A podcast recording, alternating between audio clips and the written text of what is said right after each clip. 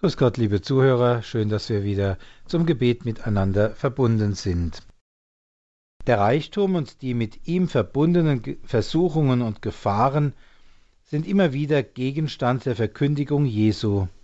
So war es, wir erinnern uns, auch am vergangenen Sonntag, gar mit einem sehr drastischen Gleichnis, das Jesus da erzählt hat. Es endet nämlich damit, dass der Reiche, dem es in seinem Erdenleben so gut ging, für immer verloren ist. Jesus verdammt nicht den Reichtum, warnt aber vor den mit ihm verbundenen Versuchungen und Gefahren, deren Kraft offensichtlich nicht zu unterschätzen ist. Die größte dieser Gefahren ist unzweifelhaft, sich buchstäblich an den Reichtum zu verlieren. An anderer Stelle stellt Jesus ja beides direkt gegenüber. Ihr könnt nicht beiden dienen, Gott und dem Mammon. Es geht also nicht einfach um das Haben an sich, sondern darum, ob einer sein Leben dem Geld verschreibt, statt es Gott anzuvertrauen, sein Leben, dem Reichtum in seinem Leben die Stelle überlässt, die in Wirklichkeit Gott zukommt. Sehr deutlich stellt Jesus dar, dass dieser reiche Mann, um den es im Evangelium des vergangenen Sonntags geht, sich seinem Besitz verschrieben hat. Er betreibt Prasserei, schwelgt nicht nur an Festen, sondern auch alltags im Luxus und putzt sich in den erlesensten Kleidern heraus. Es geht nur noch ums Wohlleben. Sein Handeln wird in der Geschichte als sehr bewusst dargestellt. Ebenso bewusst übersieht er den Armen, der seine Hilfe bräuchte. Der nämlich liegt vor seiner Tür, das heißt, es kann gar nicht sein, dass er von ihm nichts mitbekommen hat. Das ist Ignoranz, bewusstes Nichtwissen. Nach seinem Tod landet dieser reiche Mann in der Unterwelt. Und das ist unumkehrbar. Es ist keine Strafe Gottes, sondern die Konsequenz aus seinem eigenen Leben und Handeln. Denn er war ja frei, sich auch anders zu entscheiden. Was ihm den richtigen Weg hätte weisen können, hat er ausgeblendet. Auch er hatte ja Mose und die Propheten, auf die er hätte hören können. Allein er hat's nicht getan. Es wäre unbequem gewesen, denn es wäre ja dabei herausgekommen, dass er wesentliche Dinge in seinem Leben hätte ändern müssen.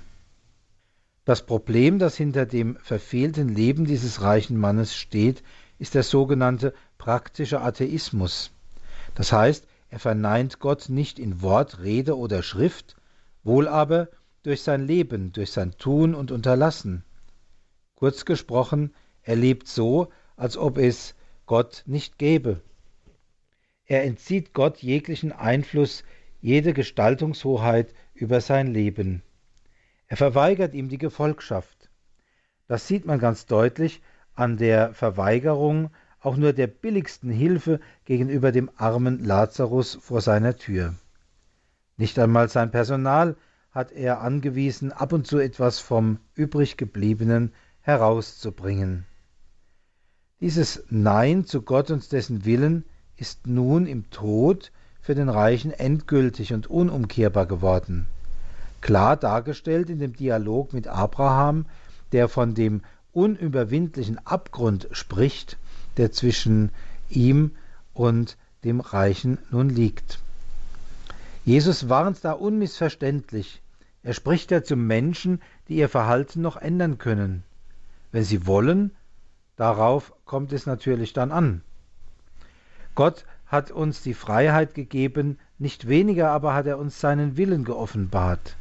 Das heißt, wir können wissen, was sein Wille ist, wozu wir also unsere Freiheit gebrauchen sollen. Der sogenannte praktische Atheismus, den ich angesprochen habe, ist leider auch in unserer Zeit weit verbreitet, auch und gerade unter Christen. Menschen, die zwar nicht sagen oder schreiben, sie würden nicht an Gott glauben, beziehungsweise es gäbe ihn nicht, die aber Gott jede Gestaltungshoheit über ihr Leben entziehen und ihn damit praktisch leugnen. Deshalb praktischer Atheismus. Gott darf zwar vielleicht lieb und nett in seinem Himmel sitzen, aber er hat ihnen eigentlich nichts zu sagen. Ob es ihn gibt oder nicht, merkt man, an ihrem, Le merkt man ihrem Leben nicht an. Das Evangelium des vergangenen Sonntags kann uns eine Mahnung sein, diese Gefahr deutlicher zu erkennen, wo immer sie auch uns selbst erreicht. Darf Gott in meinem Leben eingreifen? Hat sein Wille Einfluss darauf, ob ich etwas tue oder lasse?